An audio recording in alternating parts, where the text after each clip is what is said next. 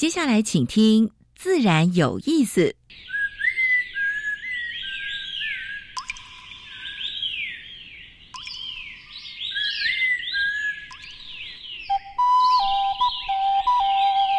大自然是最能启发人心、最迷人的教室。透过鸟语、虫鸣，顺着山峰、水流，教给我们自然万物的盎然趣味与生命智慧。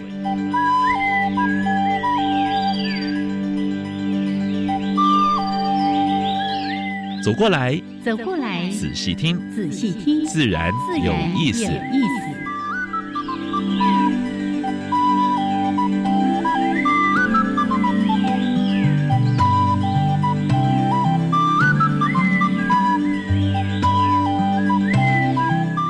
Hello，亲爱的听众朋友们，大家好，欢迎收听教育电台，自然有意思。我是杨平是，我是燕子。嗯，燕子最近好吗？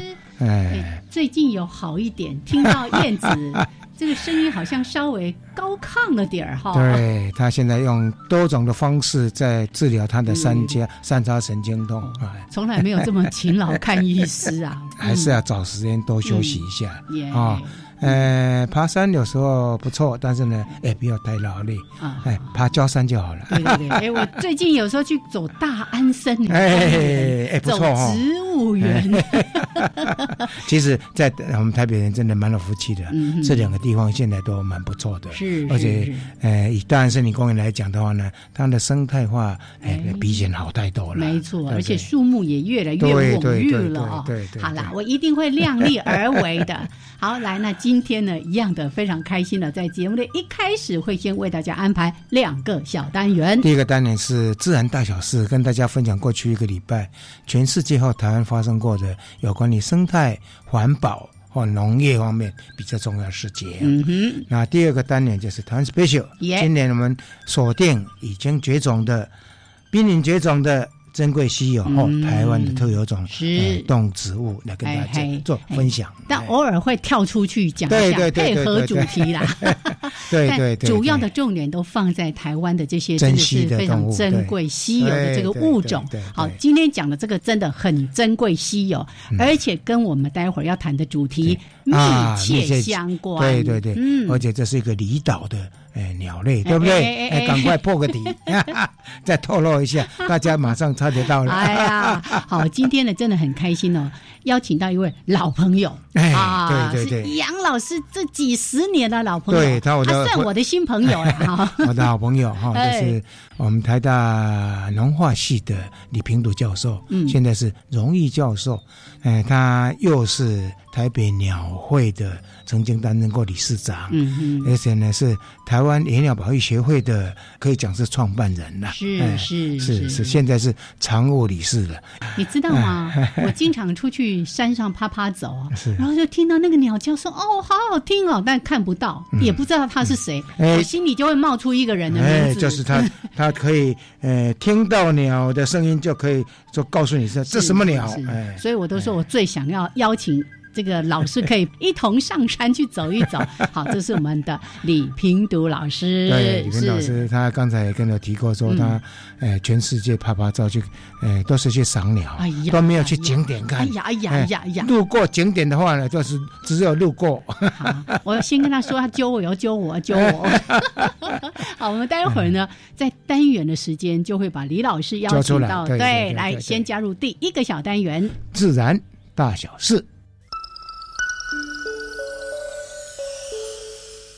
风声、雨声、鸟鸣声，声声入耳。大事、小事、自然事事事关心。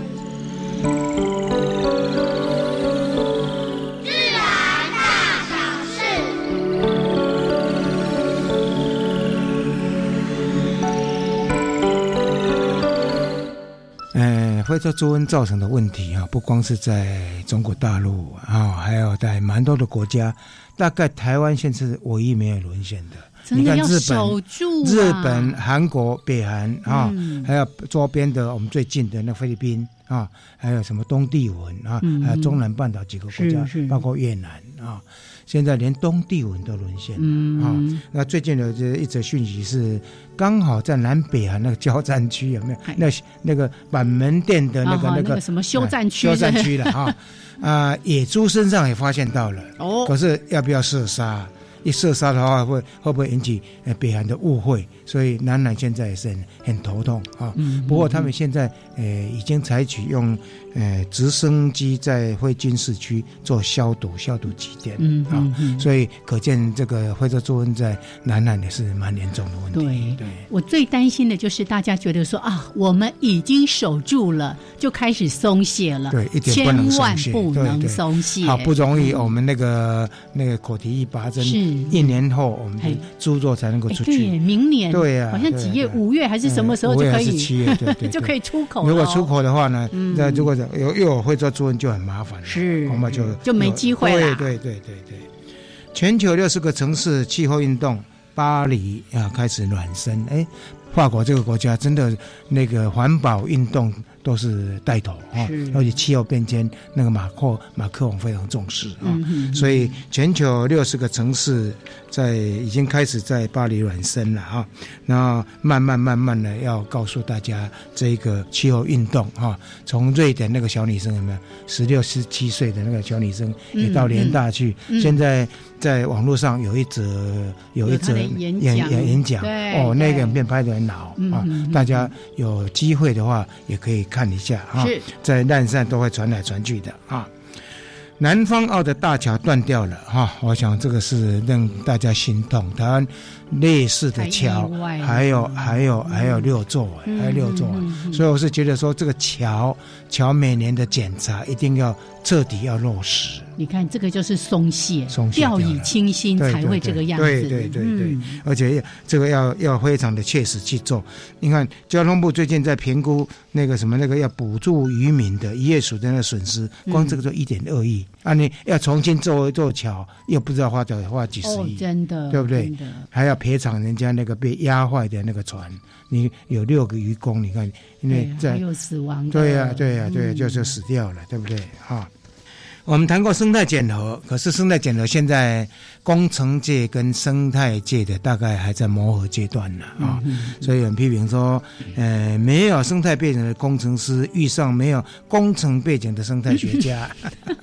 不过呢，还是要磨合，因为要怎么把那个工程做到危害最小哈，然后呢，对环境破坏最小。是，我想，然后呢，又能够有工程的目的，我想这个是需要一段时间磨没错，没错。哎，这我们才不久前谈到这个生态检核，访问过那个一个局长哈，一个一个周局长哈。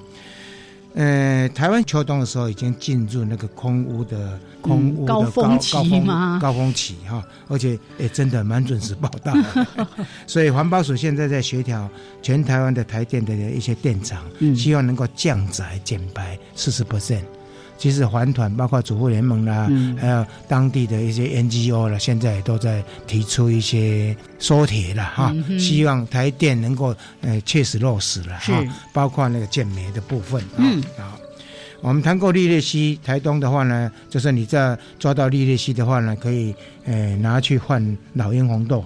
哎，那是屏东，屏东屏东屏东对，现在利列西已已经入侵台东了耶。连东部它都过去，对，都过去了，而且呢，野外的话呢，陆续发现它现踪啊，而且好像有小只的，表示什么呢？哦，有繁殖了哦。所以我是觉得台东因为离屏东其实也蛮近的哈，在呃，所以我是觉得应该赶快赶快去去做驱捕的动作了哈。好，这是今天的自然大小事。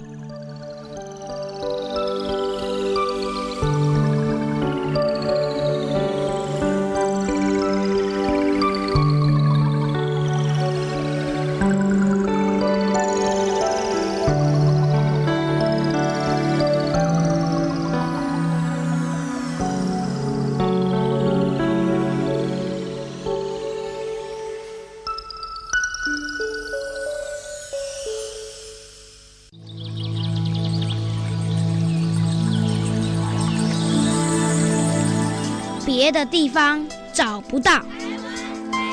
别的地方看不到。别的地方听不到。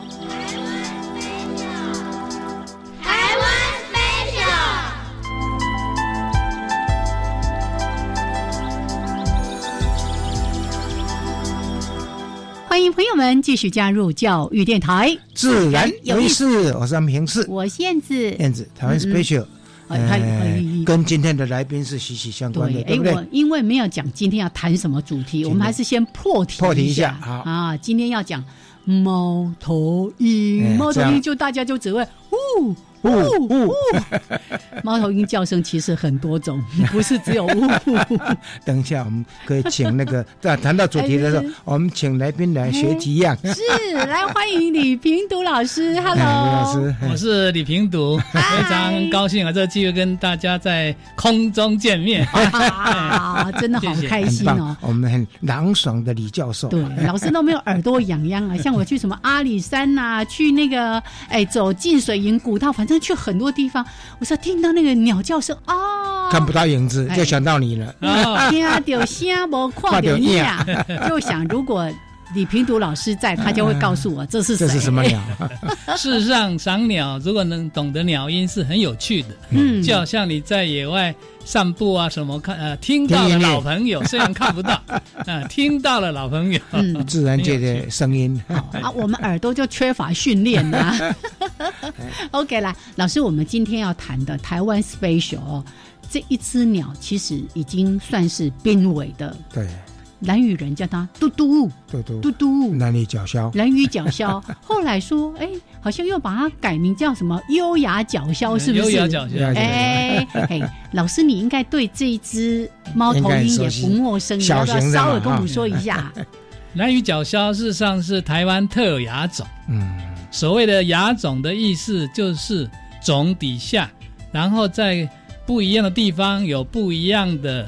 族群，比如说，我们举一个大家最熟知的例子，全世界的人只有一种，对，是，但是有黄种、黑种、白种，那是亚种，对，生生活在不同，这是亚种的意思是这样。那南屿角枭呢，基本上是濒危绝种，没错了。最主要是，实际上南屿角枭当地的原住民，好，以前叫雅美人，现在不是达悟族啊，达悟人，他们是非常敬畏，我特别用敬畏两个字，为什么？因为他们认为他是魔鬼的使者，哦，哎，魔就是晚上出来的。监视当地人的，所以当地的原住民对他很敬畏，不会去抓他。嗯。抓他的都是我们这些汉人，哎，就是我们的一般的民众拿来当标本啊什么。不过，因为这个野动法之后。野生动物保护之后，这个非常严厉的，所以应该会比以前合法很多。嗯哼，所以现在它数量会到濒危，是不是栖地的破坏？对，最主要跟栖地有关。是是是，因为猫头鹰最主要它是我们叫洞巢者。是，就是利用树洞来做巢。嗯，那洞巢者有两有两类，一类是第一洞巢者，就像我们有时候在植物园看到五色鸟，嗯，它是要自己啄洞，不用别人的洞。是，但是猫头鹰是利用树洞，哦，利用利用现成的已经有的树洞，它会去观察，认为适合。那如果没有树洞，当然就没有巢了。哦，那这个树可能是。啊，原住民他可能不是那么了解，就啊，因为他们要坐船啊，做做什么啊，就把它砍来做了。慢慢慢慢，可能耕地的问题等等，所以栖地的破坏实际上就是对它的栖息、做巢的。树洞的问题。哦，观光后来引起一些就是过度的开发，对对对对，所以这个也造成这个鸟数量减少的原因。当然了，大自然的台风那等等，多少都有影响。是是，哎，所以蓝雨也经常那个台风一来就是首当其冲的 哦，所以它的这个生存受到了一个你看天然的这个因素，台风甚至地震等等的，这没办法。但是呢，人为的部分，像刚才提到。的栖地的破坏或者栖地消失，因为它需要借助大自然，也许是有一些虫啊，或者是什么动物弄成了这个树树洞，它就可以去里面做繁殖等等的。但是现在这样的机会也越来越少了，然后又加上蓝雨的。观光啦、开发啦，哈，栖地也渐渐的消失，是，所以就造成了这个蓝鱼角鸮在生存上的这个危机了。我记得中研院已经退休的刘晓教授是。做这个鸟，几乎是他一辈子都在做这个鸟。对对对对，我看到那个有一个报道就提到说，蓝鱼角鸮哈应该是所有在台湾猫头鹰里面被研究的最透彻的，就是刘小茹老师。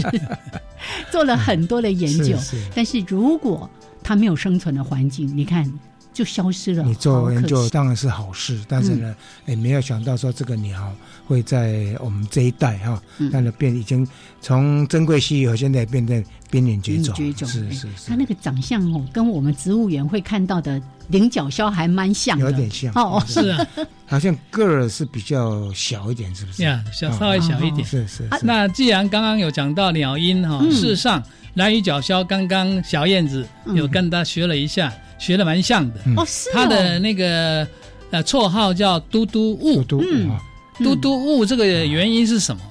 事实上，我们以前他们每年春天都会去蓝屿赏鸟。嗯。那蓝屿的鸟像跟台湾本岛差很多，是，反而比较像菲律宾啊，哈。啊，那样那一类的，那蓝屿角鸮它求偶的时候，嗯我们如果在当地那个乡公所的庭那个的院子哈，晚上就戴个望远镜，然后你会听到嘟嘟，然后一个个雾的声音。事实上，这个嘟嘟呢是公鸟叫，嗯是母鸟，呜是母鸟回应。啊，我们用望远镜看，哎，真的啊，那个公鸟就嘟嘟而已，但是那个雾是稍微。抵赖一下有回应，那如果没有回应，表示这一只公鸟还没有找到对象。呀，当然他们还有一个目的了，就作为一种互相联系的意思了。哦，所以这很有趣的，好有意思哦！哎，我从来不知道，原来嘟嘟雾是所以它是在每年的春天，它的繁殖季，大概三四月的时候，窝里面能够下多少个蛋呢？大概一般猫头鹰对猫头鹰的蛋哦，有有几个特色，第一个。它一般是白色的，白色大概不会有花纹，是为什么？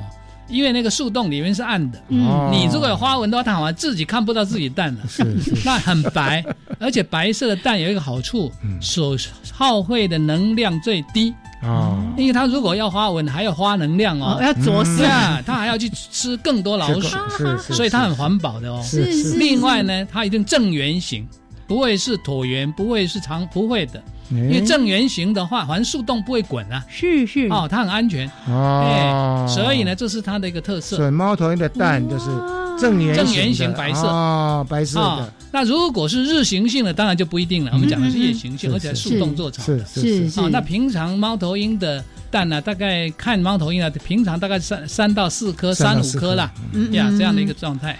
你看，老师不愧是专家，他所说的很多都是我找资料的时候都没看过的。哎，圆的，这个这个课外的，补补充材料。OK，所以大家呢也可以在明年三四月左右的时候去蓝雨来听，有没有嘟嘟？呜，表示哎呀，这个有一对哎，很恩爱的，对对对，他们就在那边互相的呼应了。来，我再讲一个有趣的。早期哈，就刚刚讲那个刘小如教授在当地做很多调查研究，是那个时候啊，他们开玩笑说，看谁能找到一只没有上脚环的那个蓝鱼角，几乎都上，因为几乎都上了脚环，所以你看他研究有多厉害。但我 现在就比较没有那么，因为现在人过了那么久了，世代交替了。是，而且那个时候有阿兵哥，他们晚上晚点名，忽然间听到那雾的声音，他们吓了一跳，以为这奇怪呢，就是在点名的时候，好像多出了人。对对 对，哟，我们出去夜观的时候，每次都说可以少人，不可以多人。哎呀。看谁可以找到没有上脚环的。所以有时候说到离岛去玩的时候呢，当然你可以参加夜观了。嗯哎，除了就有机会看到这种专门有人带领，安全。嗯，老师揪团哈，揪团哦。OK，来，这是今天的台湾 special。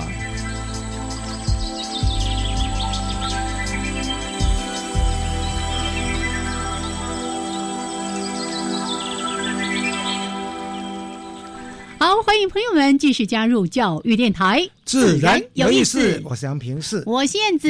今天我们所访问的特别来宾是台大的名誉教授李平笃教授，他也是。哎，以前台北市野鸟协会的理事长是，现也是目前的台湾野鸟保育协会的创办人了。之一，哈哈，好来。那刚才呢，我们已经听到老师跟我们讲到很精彩的嘟嘟物。接下来呢，我们今天要谈一个整体更广的，我们从来没有好好谈它嘞。猫头鹰我们没有好好谈过。对，猫头鹰，我可以问一个最浅显的那个 国小级的问题，就是。因为我们知道猛禽嘛，我们把猛禽分成鹰鹫类，对不对？哈，那是不是晚上比较偏夜行活动的就叫猫头鹰？是这样分的吗？燕子讲的一点都没错。我们平常猛禽分两大类，日行性就是鹰鹫科的老鹰类的，嗯，那夜行性我们一般叫。一个是草鸮科，一个吃鸮科，那我们合起来就是猫头鹰。猫头鹰是是是好哦，所以我没有理解错误。闽南话叫做鸟头叫 啊，为什么叫做鸟头叫？是不是跟猫的脸长得很像？因为我在野老学会常常当志工，就是训练志工呢，上课。我常常讲猫头鹰的台语怎么讲。嗯，事实上几乎都考倒人了，包括我们的。杨院长都被鸟头叫，不是叫鸟头叫。吗？不是，猫头鹰是因为它的样子很像猫的形状。啊，尤其眼睛的部分。事实上，我们台湾很漂亮的台语叫“歌嗯”，歌嗯，歌嗯，为什么叫歌嗯？就是枯黄那两个字的音译。哦，因为它的颜色跟它的那个形状等等，真的很像枯掉的。草的那个那个样子，因为它的保护色嘛，对不对？所以叫高嗯，这几乎是已经失传的台语，是是，所以就是枯黄的闽南语。这我对闽南话很很，我感觉呃讲了明白，我嘛没有讲呢。事实上我是太太教我的，哎，真的，太太教你的，太太教我的。我们小时候也听过，但一直忘记。有一次哈，我太太跟我讲公，我就啊，对呀，我们小时候听过，老人家都讲公啊，真的。嗯嗯嗯，我有一次呢，因为就看着我们家的猫，那是长毛猫，我就说哇，它好像猫头鹰哦。啊，其实是因为这一类的鸟跟我们的猫，尤其是那种比较扁扁脸的、圆圆脸的猫，非常的像，才叫做猫头鹰。高嗯，哎呀，真是五十几年来第一次听到。很厉害哈，今天又学到了哈。哎，好，来，我们待会儿呢，其实还有很多跟猫头鹰有关的主题。待会儿呢，还有半个小时的时间，我们再请李平读老师来告诉大家。我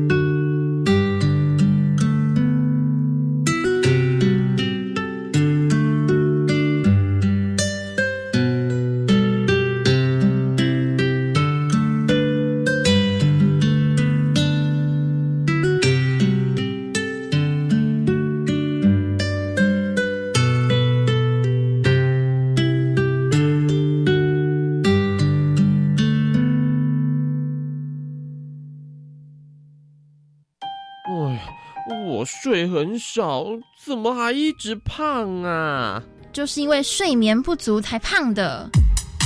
其实，在生活中有很多问题，只要知道科学原理就能解决。教育电台 Channel Plus 频道推出“生活好科学”主题策展，让你的生活很科学，也让科学很好学。欢迎上网搜寻教育电台“生活好科学”。哎，你有听过绿色学校伙伴平台吗？有啊，这个平台已经有二十年喽。今年绿校平台第三次改版，成为教育部环境教育入口网，有最新的环教资讯，还有许多教师的经验分享。今年新加入社区参与的评分项目，快来加入绿色学校，成为我们的伙伴吧！请上网搜寻绿色学校。以上广告是由教育部提供。哎，你又喝手摇杯当午餐哦，很不健康哎。反正热量跟一顿饭差不多啊。含糖饮料只有热量，没有营养素，而且饮料里的糖吃多了，不只会让人变胖、长青春痘，还会影响身体健康哦。什么这么严重？你怎么知道的？因为教育部学校卫生资讯网的减少摄取含糖饮料教学手册有教我们减少糖瘾，健康没烦恼。以上广告由教育部提供。加外加外，阿玛波拉，扎根格玛西卡斯达斯，迪加古拉布古列列。大家好，我是来自台东的胡代明，这里是教育电台。那罗哇那咿呀那呀哦哎呀，那是你呀鲁玛的呀恩哦，朋友们就爱教育电台。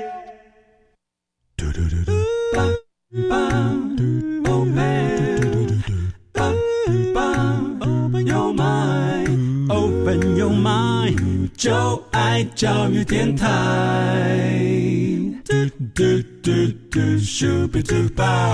欢迎朋友们继续加入教育电台，自然有意思。我是杨平是，我是燕子。我们现在所访问的是台大荣誉教授、名誉教授李平读李教授，嗯嗯，他也是鸟类专家，是。说的每一次只要赏鸟的时候，就很想要邀请同行的。我们可能有必要做一系列的鸟类的系列，让朋友们更更深入了解鸟类一些有趣行为。因为什么呢？我们在在公园里面到郊山或者上山去，常常都会碰到，对不对？啊，像我那天去那个永春皮那边是。哇！看到一群的那个白腰文鸟飞过去，虽然小小一只，我就觉得哇，好可爱哦。树大就是美。可是我们对它真的都所知有限，对了，所知有限，对了。而且老师。大行啊来，它有很多不是我们在教科书、在网站可以看到的一些知识，他都知道。刚才呢，这都是他野外的亲自的亲身体验。没错，好，我们期待哈，期待。我会去拜托李老师 磕头一下，对对，磕头答应我们明天来做一个系列的单元。OK，那刚才说到的猫头鹰，对，到底？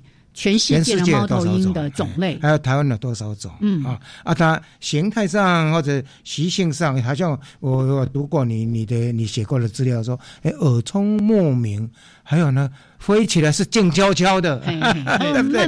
慢慢讲，先讲种类来。猫头鹰我们一般叫枭形目，就是动物的分类，界门纲目科属种是枭形目。嗯，它要两两个科，一个是草枭科，全世界大概有十五种。比较少，台湾呢？台湾有一种。一种啊，台湾有一种呃草鸮，另外那个另外一科叫吃枭科，吃枭科就比较多了，全世界大概一百八十几种，台湾能看到十二种，是，所以全我们的全世界的猫头鹰加起来了，大概有两百三十四种左右。台湾是那台湾总共是十二加一就十三种，十三种，嗯，算是多的吧。台湾有没有特有种？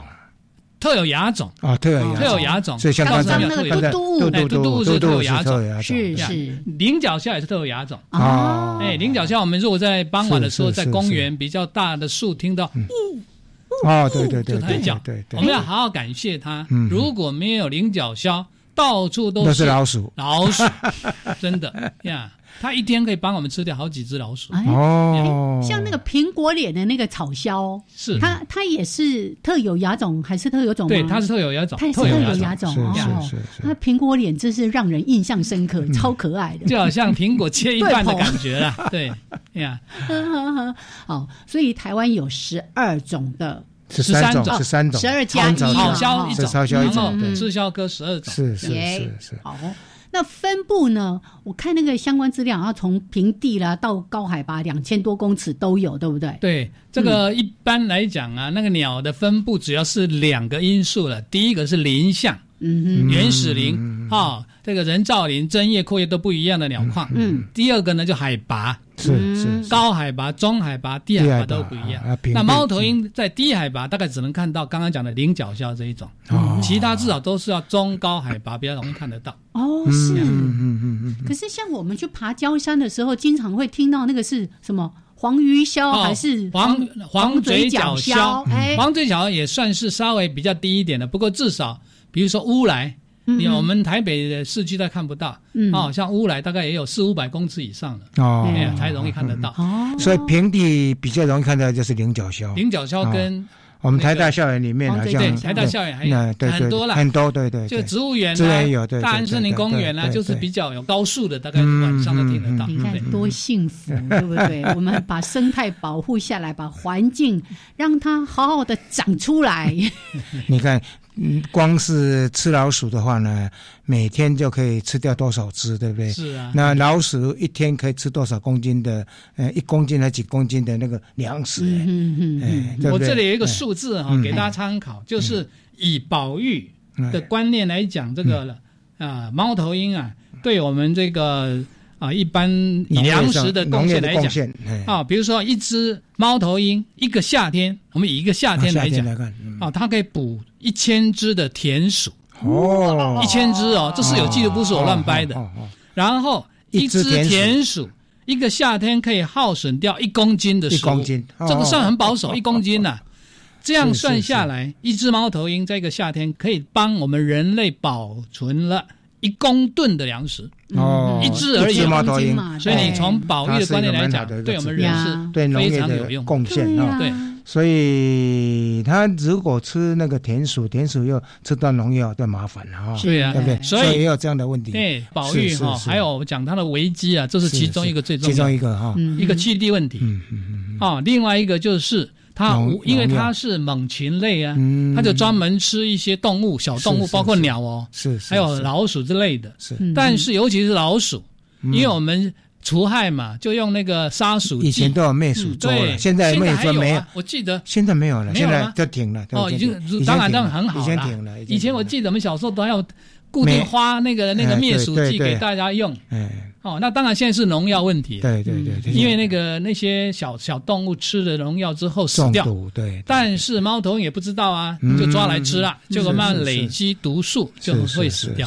哦，尤其草鸮。草鸮的这一这一点影响是是是是是是哇，一下子就点到了他在生存上的危机。是，而这样的危机有很多是人类所造成的哈。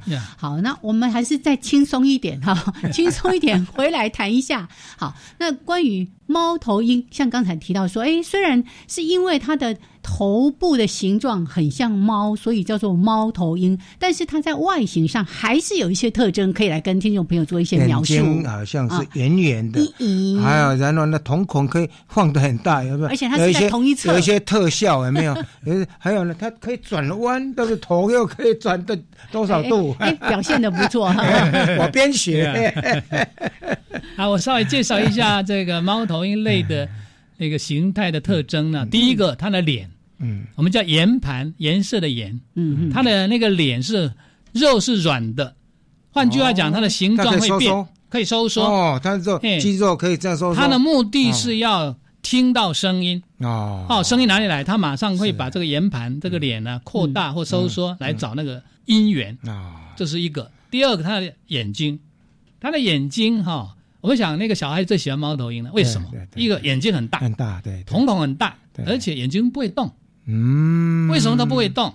就是它的眼球固定了，固定在骨头上。为什么？我做一个比喻，眼球固定在骨头上就不动了。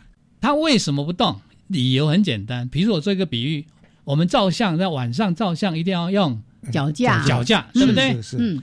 但是如果你要拍那个是动的，像那个烟火，嗯，脚下还不够，还有快门线，是。是，为什么？就不能动到那个主体？那猫头鹰晚上抓猎物，而且这个猎物是动的，所以它要盯住那个猎物的时候，它的眼睛是不能动，所以它就把眼球固定了。事实上，我们是人学它的哦。哦，那它的眼球不会动怎么办？是，它就用整个头转。啊，转头用转头来，哈哈，对对对对对，眼球不动，对对。那他的眼啊头怎么会转？因为他的颈椎哈是由十四指节的骨头接起来的哦。然后每动一个节二十度，动一个节二十，最多可以动到两百七十度。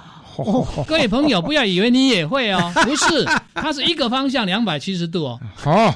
不是两个方向加起来哦，一个方向就两百七十度，就两百七十度，这么厉害啊！听众朋友，你自己试试看吧。我们顶多是一百八十度都不难，差不多，就这样来补足这个眼球不动的是是是是。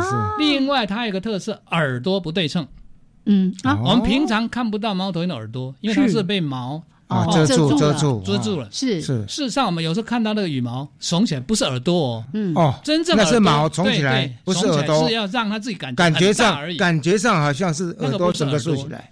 那耳朵不对，称是左下右上，嗯，左边的耳朵是往下，往下，右边的往耳朵它可以侦测上面跟底下的声音，它可以听到三百六十度声音。它晚上抓猎物，这个是有科学研究的哦，嗯嗯嗯，它就是利用。左耳跟右耳听到声音那个时差才有不到一秒钟，嗯，来定位。哦，你看。看，眼睛也能够定位，耳朵也能够定位，所以难怪你说耳聪目明。还有一点，它飞起来没有声音，为什么会？它飞起来是没有声音，它羽毛也蛮多的。对啊，第一个它绒毛。啊，它的绒毛很多啊，就可以抵消掉抵消掉声音。还有一个一个叫绝活啊。比如说，像我们会赏鸟的人，我们到野外去捡到一根很粗的羽毛，我们不晓得什么鸟，但是我们可以知道是不是猫头鹰。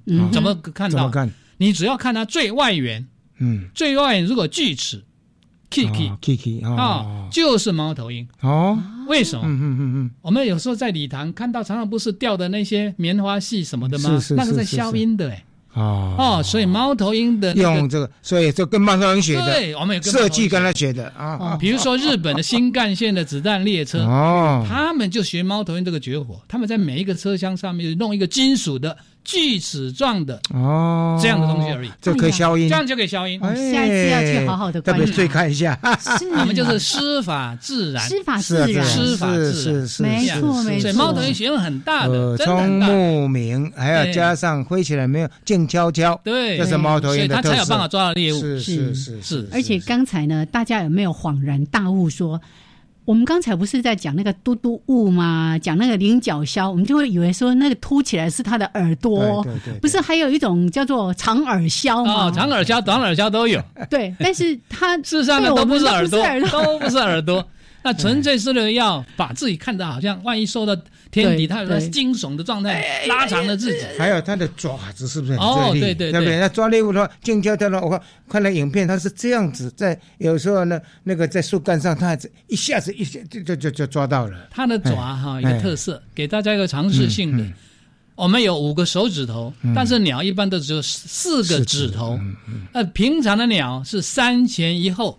你以后如果注意看，那个鸟在抓那个的话，三个前一个后，就抓着那个但是猫头鹰不一样，猫头鹰的第四个脚趾哦是可以转动的，它可以三加一、二加二，甚至于四个完全撑开。它这干嘛？就是看它的猎物是什么大小。哦，形状。对，它希望能一一举就抓住那个猎物，要不然的话很锐利哈，那个猎物会反过来呃戳戳伤它的眼睛。所以它就演化成这个样子。我决定要改名叫猫头鹰了，我不要叫燕子，燕子还有还有可能不小心也会被猫头鹰抓去。水猫头鹰学很大，太厉害，太厉害！真是我从来都没有去想到这么多的事情，像刚才提到的。它的耳朵事实上都是被隐藏在它的那个毛里面，而而且更重要是上下、左下、左右，对。还有刚刚在提到，就是说。一般人的感觉是猫头鹰是夜间活动，嗯，但是应该也还有有白天活动。有啊有啊，你能不能举几个例子讲一下？从它的眼睛的那个虹膜的颜色，是是是。如果虹膜是比较褐色深色的话，基本上是夜行性。夜行性，就好像我们看夜路暗公叫，是暗公叫也是这样啊，是稍微偏红哦。对，但是如果它最里面一圈是黑。但外面有一圈是黄、橘黄的话，基本上它是白天也会活动。那一群种类白天，那一群种类大概白天活动的机会比较大一点，不然怎么迁徙？是是等等。但是如果整个是暗色的话，可能就是夜行性为主。OK OK，看它的。虹膜跟它的那个算瞳孔，对不对？对对对。哎呀，真是太有学问了哈！现在对学到太多，今天这堂课不错吧？对，而且我要想眼睛要怎样不动，还要爪子，对爪子，对四肢可以 非常灵活。燕子正在模仿猫头鹰的样子，对不对？这左耳右耳。好，下一次我就说我是猫头鹰。OK，好来，这个段落先聊到这边，待会儿呢还有很神奇的关于猫头鹰的知识，再来告诉大家。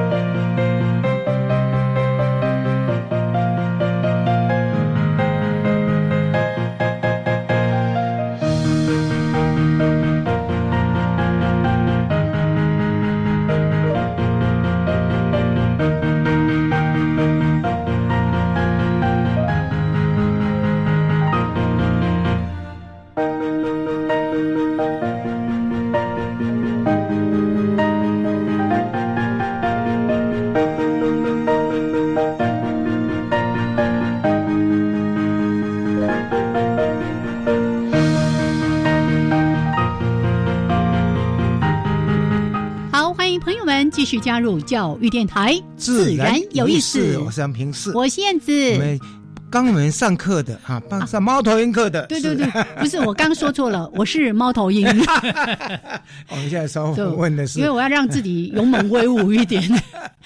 我们现在首访问的是李平朵李老师哈，是讲的非常精彩，让让我们两个忍不住都都笑出来了，而且听得这样一愣一愣的。我们两个互相在扮演那个 那个猫头鹰的样子。老师一边讲他的眼睛不动，脖子怎么转的时候，杨老师就开始这样子，然后讲爪子的时候，我就开始四只手 手指头就的。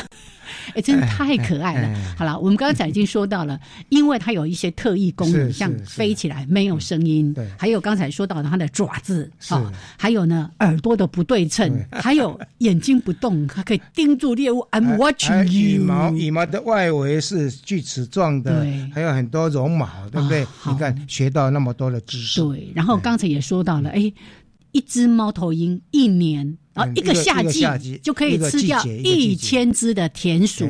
可是大家不要以为它只吃老鼠哦，猫头鹰其实有不同的食性，可不可以请老师也来告诉我们？有没有吃其他动物的？嗯，猫头鹰叫能够叫猛禽哈，事实上意思就是说，就是抓动物性猎物。很多了，除了我们刚刚讲老鼠之类之外，像蜥蜴啊，哦，还有甚至它还会吃一些虫昆虫哦，昆虫，哎，这个杨院长会把你们昆虫吃掉的哦。那这个量量还够多的，还有一些哈，那个小鸟，它会吃小鸟，其他的小鸟，也会捕食小鸟。是，所以我说我要改名叫猫头鹰。黄鱼鸮，黄鱼鸮就专门吃鱼，哦，黄鱼鸮哈，它怎么这么厉害？知道鱼上来，然后又这样子抓住。我想这个是刚刚我们是有稍微谈过它的一些绝活啦，是是啊，尤其是视力，啊，还有听力都有的很大的关系。对对，实际上它的听力是非常好的。嗯嗯啊。他的还有他的眼眼，我刚刚讲过，眼球不能动。啊，有人比喻说，猫头鹰的眼睛啊，是一个管状的哦，不是球状的哦。嗯，哦，是如果你把它解剖的话，就像一种一个管子一样哦。有人认为它类似我们的望远镜的那种结构。望远 什么距离要转哪一个？这个是它真正能做得到的。是是是。另外，它我们它的那个视力的那个强弱，大概我们人的将近百倍。一百倍。对哇。那另外，我们那个它的眼睛啊，两个眼睛虽然是只能往前。嗯，所以刚刚讲要靠那个转头来补补足这个嘛，对。但是它的重叠的视区是比一般鸟类要高很多，一般鸟类大概只有十度而已，就是两个眼睛重叠的那个视区，但是猫头鹰可以达到七十度。哦，比我们差不多像我们人的样子了，是，因为我们人事实上视觉这个利用这个也那个互相重叠区域的个扩扩大来来做这个嘛，猫头鹰也差不多能做到这一点。哎，对，同样猛禽，你看白天呢，它就是在头的两侧，那猫头鹰就在同对，它的眼睛只有在一个直视的方向而已。是。呀，这是不一样的地方。是是是是，所以以猫头鹰来讲，它。在自然界里面，几乎能够动的小型的啦，都能大概它都都会被它抓到了。是是是啊，有没有特特别大的那猫头鹰？有没有特别大的猫头？我们那个台湾一般最大的大概。大部分是属于一种过境的了，嗯，过境。哦，比如说在那个阿里山地区，有时候啊，像我们赏鸟者，能呃喜欢去看灰林鸮。哦，它算比较大型灰林鸮算比较大型，是，哎，大概有五六十公分，那个是留鸟。啊，留鸟。也是特有亚种。是是是，这个很有趣哦。我们如果去 阿里山赏鸟哈，我们会住在附近的山庄，嗯，然后晚上一定要晚上哦，不能用走路的。一定要坐车，比如说我们那个中型的巴士哈，我们那个那个游览车，嗯，慢慢开过去，嗯，就看你的运气了。因为在路边的交通号志那个三角锥，就会站着一只灰林鸮。哇，真的。像卫兵一样。对对，他为什么站在那里？嗯，他就是要吃在附近水沟活动的一些小动物，特别是鼠类，哦，特别是鼠类。为什么一定是要用开车？因为走路的话，他很快就察觉到你嘛？我想赏鸟者一定都知道，尤其他们拍鸟的人啊，嗯，宁可在车上拍，绝对不能。你只要一下车，鸟看到你就飞了。声音或者味道非常灵敏，非常灵敏。所以有人要用伪装杖。是是，但是他平常已经习惯车子了。是，所以车子过去的时候，它它警觉性没那么大，警觉性没有那么大。是是是，就这样。灰林霄这个很聪明，上一课了，对不对？你要看灰林霄，你要坐车的。难怪我去阿里山也不下一二十次，为什么我从来没看过？因为我都用走路的。就我还没到，他就说：“哎，燕子在那里。”所以这是算大型的，对，比较大型，这比较大型，几公分。最全世界最大，大概刚刚讲的飞林霄大概五六十公分，六十公分。那全世界最大型的有将近一公尺了。哦。哦，那个是叫雕鸮，是。雕雕鸮，雕鸮。那大雕的雕。那我们这么瘦弱，看到它要离远一点。那如果小型的话。台湾最小的一种叫做修修柳，修柳对啊，那个那个在国外叫鸡枭啦，鸡就是那个好。哦，那个啊啊，不是那个霸王别姬的鸡，鸡哈，很小的意思，是小的意思，它大概只有我们拳头大小。哇，这么可爱的猫头鹰哦，你不要认为这拳头的很凶猛，它会吃小鸟哇。那猫头鹰还有一点我们可以介绍一下，它因为是夜行性为主。嗯，所以白天睡觉，它一定要找一个安全的地方。嗯，第一个，它的身上的那个花纹颜色要就跟要跟那个树干的花纹颜色一样。我们有时候有一个名字叫杜斑，虫杜斑，嗯。嗯，叫像虫蛀过的那个斑纹。你看猫头鹰都是这样啊，保护色。是呀。所以呢，这样的话，它白天才能安全的睡觉。是是。那另外小型的猫头鹰一个特色，大型的没有，它有一个假眼。哦，就是在颈部，像修柳就有，对，修柳就有一对像假的眼睛，事实上那是羽毛的花纹，分不清楚前后这样子。白天休息的时候，正面有两个眼睛啊，嗯，竟然颈部感觉上也有两个眼睛，所以天敌就不敢随便因为眼睛是最可怕的，四个眼睛，等于有四个眼睛，那是小型鸟才需要这样的，大型鸟就不需要。是是是。呀，啊，全世界像这一些猫头鹰的分布呢，是每一个地方都有吗？哦，包括北极的、南极没有没有。这样全世界几乎都有，只有南极洲没有。哦，南极洲以外，北极北极洲有。雪雪雪橇，对啊，雪橇。雪橇雪橇，我们台湾没有了，全个身体都白色的，是是。哇，大漂亮！哦，我看过那照片，哦，看过影片上面都有影片，要到加拿大啦，或是到西伯利亚才看得到。是是，而且它的颜色会随着季节变，季节变化啊。冬天整个是白。但了到春天、夏天，它也会变一些花纹，花纹对，跟外面的那个背景融入，这样都为了要跟环境。只有南极洲没有猫头鹰，你看，简直跟人类的分布一样。南极除了那些什么研究的科学家之外，没有人住。哎，猫头鹰也是，全世界到处都有。在这里给大家讲一个，呃，也是有尝试性的啦。像那个北极不是有北极熊吗？北极熊是白色的羽毛。有人说奇怪，为什么不用黑色的？嗯，北极熊为什么不是黑色的？因为我们认为说应该黑色才能保温嘛。是，事实上那个不对。北极熊的毛白色的原因呢，是要让体内的体温不要散失。哦，反而是这样。对，因为外面温度比它低啊。哦。它如果把外面温度吸进来的话，更糟糕。是，所以它保温，就把自己体温不要向外散失，就用白色。哦所以哈，都非大自然是非常奇妙的。我我只以为它要跟环境融合，因为到经常都是皑皑白雪。还有是北极熊不冬眠呢，大家不要误解哦。北极熊冬眠是抓不到东西的，它就靠冬天呢。对对，冬天冰天雪地，对不对？然后那个海豹啊什么，它不是有那个通气的孔吗？是是，偶尔会出来就去抓。所以我们现在现在北极熊面临灭绝的原因，会可能原因就是在这里，是是，因为那个整个气候变迁，那个冰不够厚，对不够厚啊，所以它白那个它不不冬眠的。今天李老师还扮演一个角色，就是纠错先生。我有太多错误的以为是这样，结果不是。好，所以呢，我们今天谈猫头鹰，而且听到了好多好精彩的内容。最后一个小小的时间，我们要保育猫头鹰，我们还可以做些什么？像刚才提到农药啦。要看猫头鹰的话，以台北好了哈，我们到哪个哪些地方比较容易看得到？如果在市区的话，就是找哦树木多的嗯地方了，学校也好，公园也好。那最重要，你如果您听到声音的话，大概就可以找得到了。也呀，那就是菱角鸮，是，不然就到乌来，哦，我看一下那个黄嘴角鸮，黄嘴角鸮哦。那甚至于到，如果你要看修流，一定要到原始林。嗯，请大家特别注意，破坏过的他不不会。阳明山绝对找不到修理。因为阳明山几乎没有原始，是是啊，所以这个林相很重要。